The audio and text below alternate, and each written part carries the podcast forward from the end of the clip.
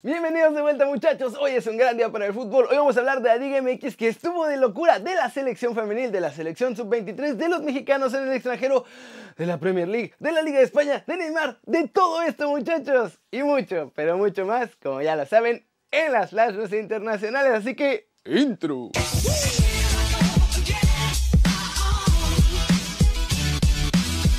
Arranquemos con la nota One Fútbol del día, que sobre la Liga MX muchachos, porque este viernes hubo partidazos llenos de goles y espectáculo. Pero empecemos con el partido tranquilo del día, ya que Puebla y Tigres no se hicieron daño y terminaron empatados a cero goles. Los poblanos se plantaron bien y no permitieron a Tigres romper el cerrojo en este partido. Con este resultado además, la franja está en el lugar 13 del campeonato, mientras que los Tigres son el número 11. En Querétaro, Gallos y Diablos empataron a un gol y sí, aunque el resultado parece pequeño, la verdad es que el juego estuvo bien entretenido. Fue a ida y vuelta y los porteros fueron los culpables de que no hubiera más goles. Con este resultado, Querétaro es sexto de la general, mientras que Toluca está en el lugar 14. Y el partidazo del viernes fue sin duda el clásico capitalino entre Pumas y América que terminó empatado a tres goles. Todo el duelo fue de ida y vuelta, pero fue el cierre, muchachos, el que estuvo cardíaco, porque en los últimos 17 minutos cayeron 4 goles. América se puso en ventaja luego de que Saldívar les regalara el 2 a 1, pero Dideno fue la figura de los Pumas comandando el ataque y al final marcando el 3-3 definitivo en este partidazo. América es líder general temporal, espera lo que hagan Cruz Azul, León y Juárez. Los Pumas son cuarto general, pero todavía pueden caer hasta la octava posición. ¿Cómo la ven, muchachos? Viernes de gran fútbol mexicano. La verdad el clásico capitalino no decepcionó, pues los dos equipos trataron de ganar y dieron mucho espectáculo. Y recuerden que si quieren saber todo de la Liga MX pueden bajar la app de OneFootball. Es gratis y el link para descargarla ya saben que está aquí abajo. Pasemos con noticias del Tri Femenil Sub-20 porque ayer sufrieron por momentos muchachos y parecía que se acababa el sueño, pero lograron sacar el boleto al Mundial. La selección mexicana Sub-20 logró vencer a su similar de Haití 4 a 2, llegando a la final de este premundial con lo que alcanza también su boleto al Mundial. Los equipos terminaron empatados en el partido. Haití comenzó ganando, eso sí, con un gol de Michel Dumourain al minuto 55. De hecho, por un rato del partido jugaron mejor que el Tri femenil. Afortunadamente para nuestras chavas, Jocelyn Montoya anotó el gol del Tri al 68 gracias a un error de la portera rival, porque México estaba ya en la desesperación total.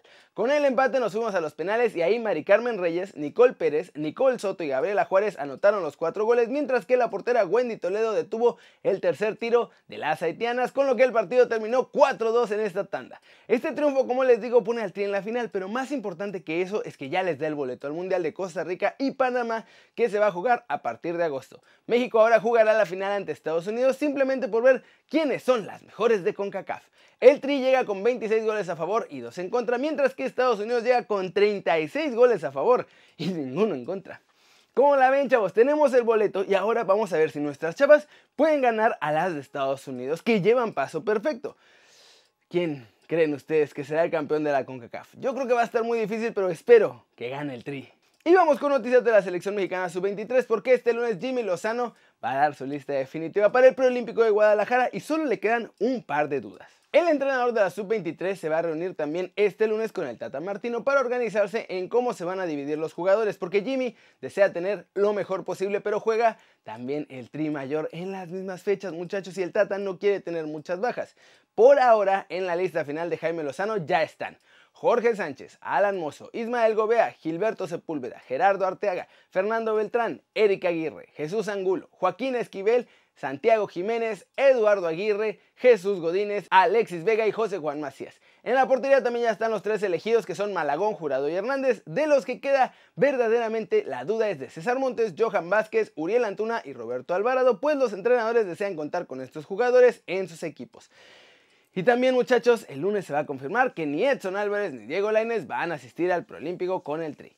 Este Tri Sub-23 comandado por Jaime Lozano está en el grupo A. El 20 de marzo juegan contra la República Dominicana, el 23 contra Costa Rica y cierran la fase de grupos contra Estados Unidos el 26. Las semifinales del Prolímpico se juegan el lunes 30 de marzo y la gran final será el 1 de abril en el estadio Akron, casa de las Chivas. Los dos equipos que avancen a la final, como todos los Prolímpicos y premundiales en CONCACAF, son los que llegan a la fase final, en este caso a Tokio 2020.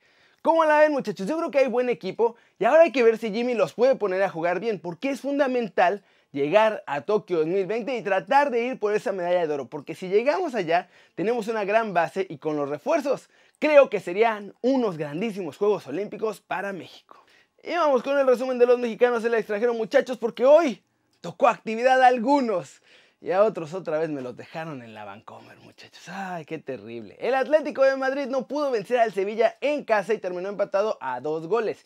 El partido estuvo marcado por varias decisiones que tuvo que hacer el VAR, dejando a varias personas también no muy contentas. Héctor Herrera volvió a la convocatoria, esa es la buena noticia. La mala es que me lo dejaron en la banca todo el partido, como ya lo había advertido Diego Simeone en la rueda de prensa previa al juego.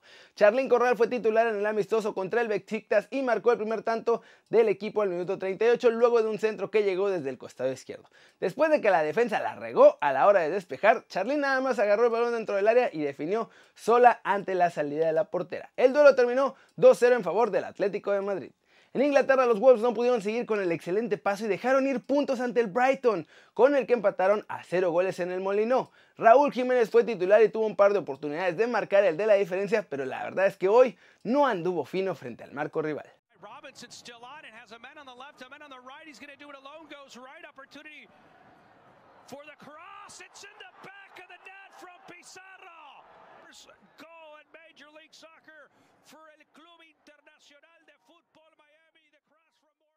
¿Cómo la ven muchachos? La cosa sigue regular. Algunos juegan, brillan, otros están batallando para poder tener minutos, pero bueno, ahí van, poco a poco. Todos están echándole ganas y hoy Raúl no tuvo un buen día, es lo que es. Flash News, el portero brasileño de Liverpool, Alison Becker, es baja por una lesión en la cadera para el miércoles en la vuelta de los octavos de final de la Champions League ante el Atlético de Madrid. Así lo confirmó su entrenador Jürgen Klopp. Leo Messi ganó el premio al mejor futbolista del mes de febrero en la Liga Española gracias a sus buenos desempeños en los duelos ante el Betis, Levante y el Leibar sobre todo. El partido entre Estrasburgo y el PSG correspondiente a la jornada 28 y previsto para este sábado a las 5 y media de la tarde, fue suspendido a causa del coronavirus. Esto lo informó el viernes la Liga de Fútbol Profesional de Francia. El técnico brasileño Tite anunció el viernes la convocatoria para los partidos de las eliminatorias de la Copa del Mundo contra Bolivia y Perú, muchachos. Los delanteros del Real Madrid, Vinicius Jr. y Rodrigo, que habían jugado con ya el Real Madrid, quedaron fuera, pero Neymar está de vuelta con la canariña. Ronaldinho fue arrestado otra vez la noche del viernes en un hotel de Paraguay, muchachos, luego de que las autoridades señalaron que ingresó al país con documentación falsa. Él y su hermano dicen que los documentos que tenían fueron un obsequio de un empresario brasileño llamado Wilmonde Sousa Liria, que hace poco también fue mandado a la cárcel.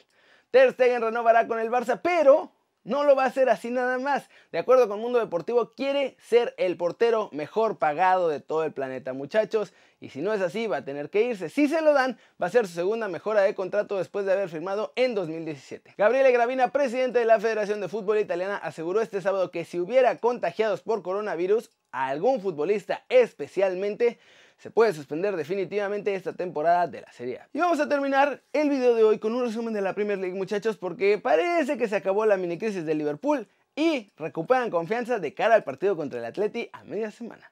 El Arsenal todavía no ha perdido un partido en la Premier League en lo que va de este año, muchachos. Ante el West Ham lograron triunfar por la mínima después de que el árbitro revisara la jugada en el bar. Primero no la habían marcado y después sí. El gol fue obra de Alexandre Lacazette. Sheffield United también sigue con buen paso y ya suman cuatro partidos sin conocer la derrota y le ganaron hoy al Norwich City 1-0. El Norwich, por cierto, es colero en la Premier. Crystal Palace paró en seco al Watford, muchachos. Los Hornets, que habían tenido una semana espectacular y que habían roto el invicto de Liverpool, hoy en Selhurst Park se encontraban con la derrota por la mini diferencia 1-0 ante el Crystal Palace. Newcastle tuvo un buen resultado también, derrotaron 1-0 al Southampton para adelantarlo y colocarse en el puesto 13 de la Premier. El francés Saint Maximini fue quien le dio los tres puntos a las urracas sobre los Saints. Como ya lo vimos en el resumen de los mexicanos, los Wolves y el Brighton quedaron tablas en un partido sin goles en el que Raúl Jiménez, que había estado bastante bien, hoy no pudo romper la igualada.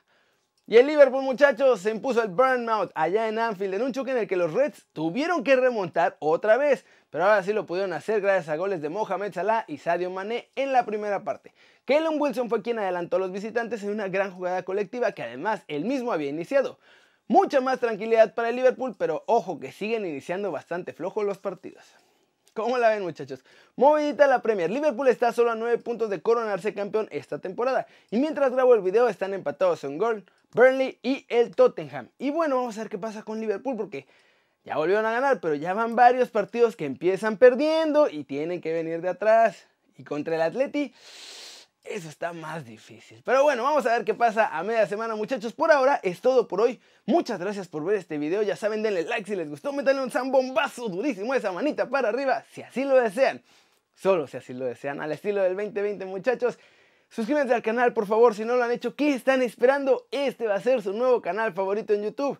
Denle click también a esa campanita para que hagan marca personal y YouTube les avise cuando salgan las noticias calientitas. Muchachos, yo soy Kevin Ruiz y como siempre, un enorme placer ver sus caras sonrientes y bien informadas este sabadito, muchachos. Chau, chau.